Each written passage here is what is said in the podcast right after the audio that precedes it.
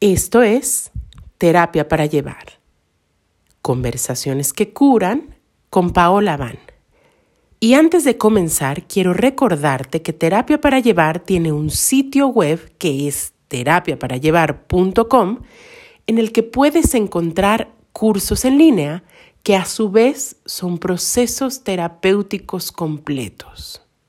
Date una vuelta por la página porque constantemente recibo mensajes en redes sociales diciéndome que estos cursos son mucho más de lo que la gente que los ha comprado esperaba de un curso en línea. Equivalen a varias sesiones de terapia individual, pero te llevan muy profundo a revisar tus temas y quedan grabados para que los veas tantas veces como quieras en la plataforma.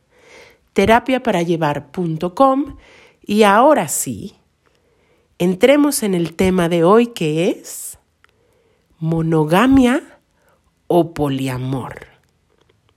Y es que en estos tiempos escuchamos hablar de maneras de relacionarse que son intentos de cambiar las normas bajo las cuales nos hemos relacionado desde hace mucho tiempo en pareja.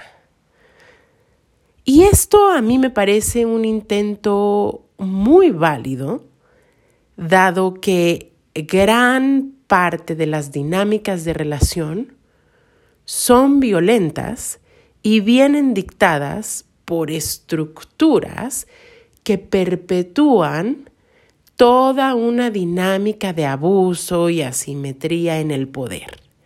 Uno de los grandes, eh, digamos, argumentos de las personas que están optando por el poliamor o por relaciones abiertas es que una persona no debe ser una posesión privada de quien dice amarle y que la exclusividad se debe dar por voluntad y no por regla. Se habla también de que podemos amar a muchas personas y que es una imposición de las estructuras sociales, religiosas, políticas, el amar bajo ciertas normas establecidas. Y aquí viene el kit de la cuestión, porque muy pronto yo te voy a revelar mi postura con respecto a esto, que es monogamia o poliamor. Y lo que yo te quiero decir es, da exactamente igual si estás en una relación con una, con dos o con 25 mil personas si las dinámicas que se dan en esta relación siguen respondiendo al modelo patriarcal o si lo quieres decir de otro modo, si son solo una manifestación más de conductas narcisistas.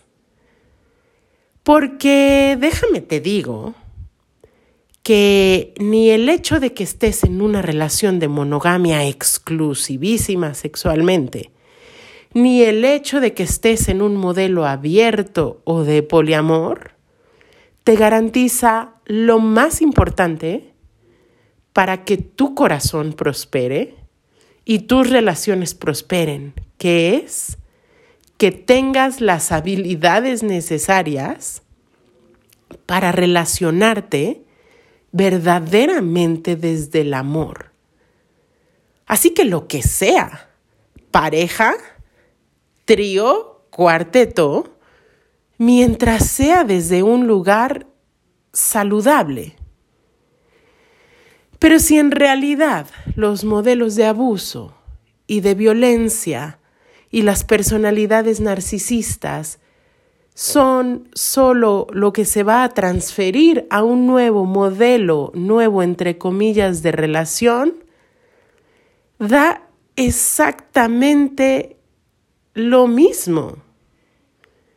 Porque Desafortunadamente, el gran problema, creo yo, no es solamente la forma que le demos a la relación, sino de nuevo y te repito, las habilidades que tenemos para que una relación florezca. Y es que ojalá fuera cosa de intención, pero todo mundo, por supuesto que todo mundo quiere ser feliz. Y todo mundo, te lo aseguro, quiere que sus relaciones prosperen. La gran pregunta es ¿por qué? Si todos tenemos tantas ganas de que las cosas salgan bien y de ser felices y de amar, ¿por qué generalmente las relaciones, como sea, son un tremendo drama y traen más dolor y violencia que felicidad y apoyo? Y esto es porque no sabemos amar y porque se nos han enseñado cualquier cantidad de cosas en la escuela, tú le invertiste y estuviste sentada muchísimos años en una escuela aprendiendo cosas que quizás hoy te sean absolutamente irrelevantes, salvo que específicamente te dediques a esa área del conocimiento, como por ejemplo 108 elementos en una tabla periódica o cómo hacer cierto tipo de ecuaciones o más absurdo aún, las fechas históricas de eventos que ni siquiera sucedieron de la manera en la que te los narran y todo eso lo aprendiste.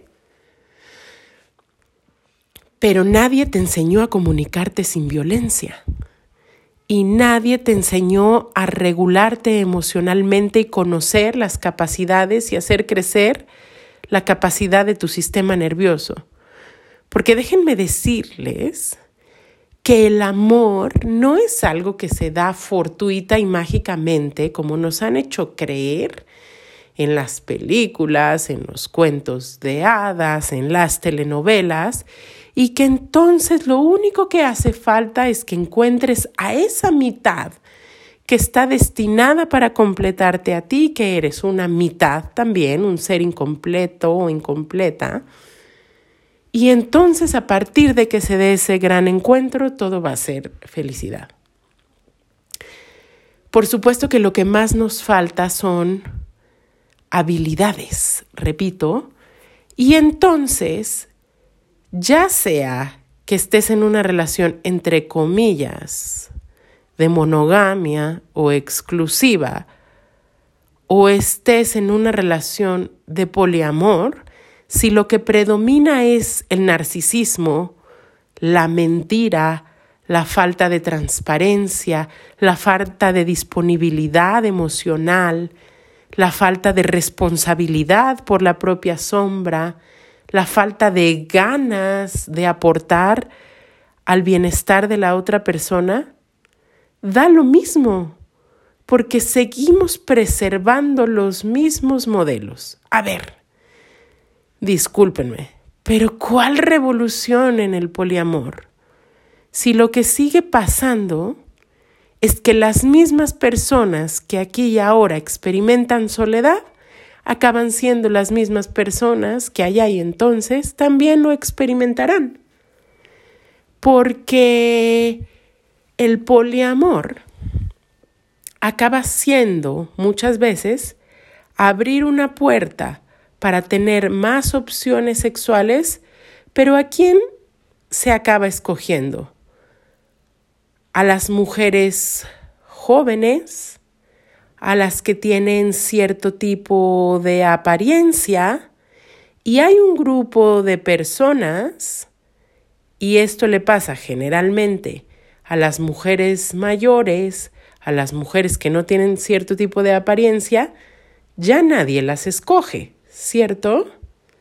Y entonces, si es exactamente el mismo tipo de personalidad narcisista que en lugar de succionar y utilizar a una sola persona en relación, utiliza a varias y no profundiza y no se responsabiliza afectivamente y no da lo mejor de su corazón, lo mismo que se hace con una persona, se hace con cinco, pero aún más doloroso, frívolo y digamos con mayor cinismo. Y ese y eso es lo que me parece, sin ponerme totalmente conservadora, yo creo que por supuesto que a nivel intelectual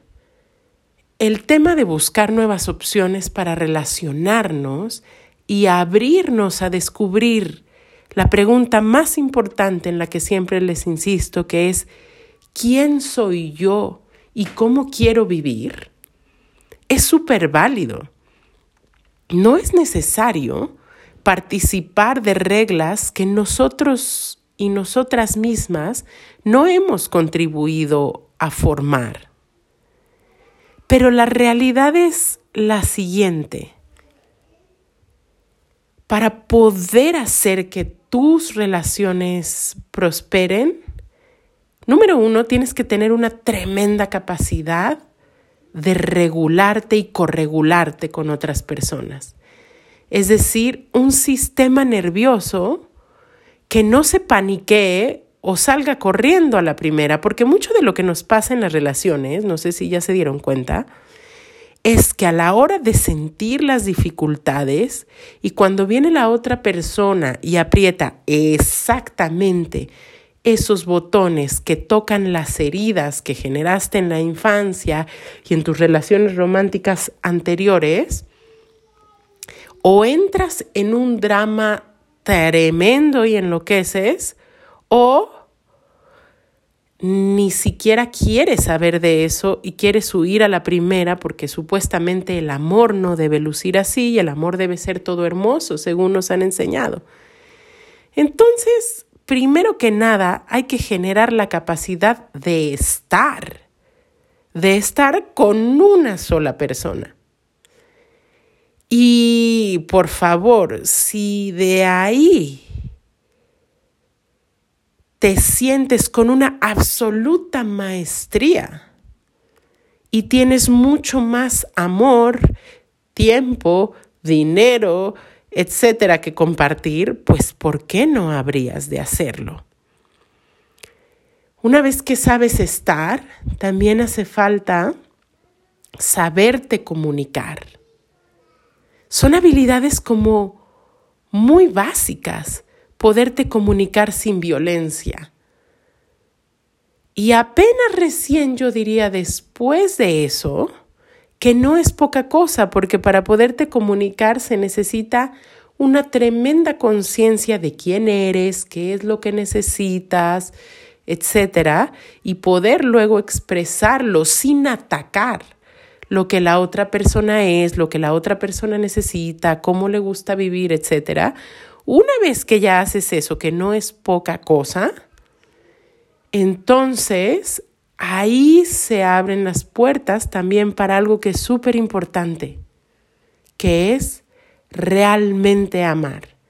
¿Y qué es amar? Amar no tiene que ver con lo que yo voy a obtener, sino realmente celebrar lo que la otra persona es, proveerle las mejores condiciones para que desarrolle su máximo potencial. En fin, amar de verdad. Y entonces, no quiero decir que sea imposible, ¿eh? pero quiero decir que una cosa es la variedad y otra cosa es la profundidad. Entonces, la satisfacción, esto es una gran mentira, es una gran mentira que viene de la cantidad y de la abundancia en el sentido de la diversidad y la variedad. La satisfacción generalmente viene de la profundidad y del verdadero amor. De nuevo, no quiero decir con esto que no sea posible y no sea válido buscar diferentes formas. Lo que quiero decirte es que más bien no tiene mucho que ver con eso el nivel de florecimiento, de plenitud, de satisfacción.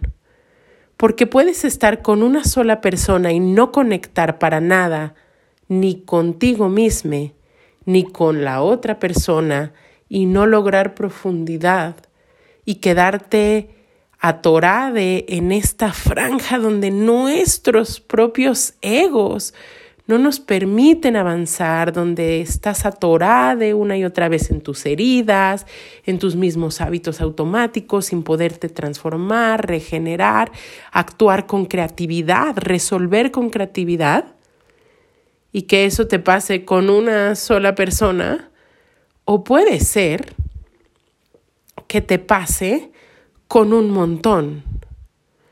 Y puede ser, por supuesto, que te topes con una sola persona que en realidad no quiera amar y no pueda en el sentido de no tener las habilidades para amar, o puede ser que te topes con dos o tres o cuatro personas en la misma limitación.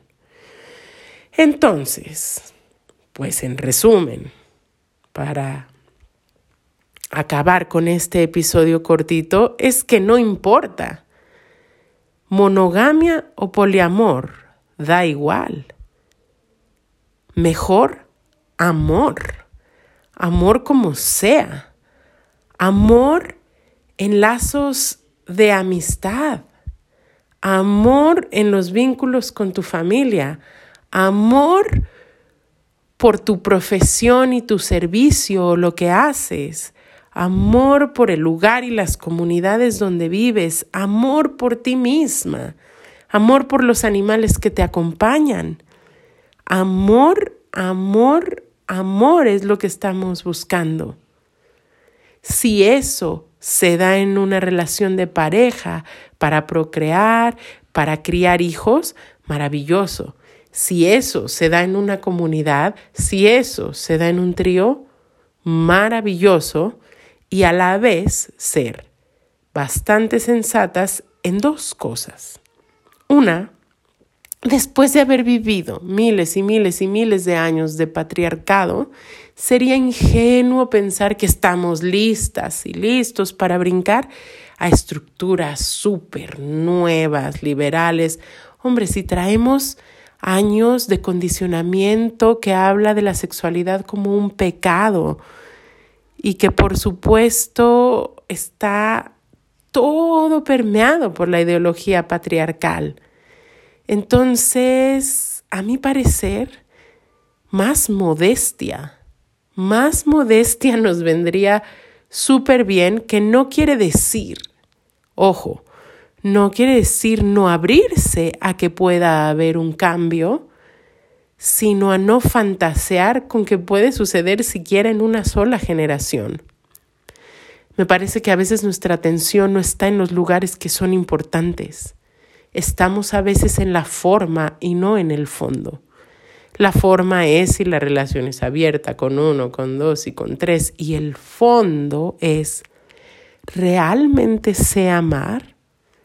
realmente desarrollado en mí las capacidades y habilidades que pueden hacer que las dinámicas sean saludables con una, dos, tres y otras personas, sea cual fuere la forma que hay?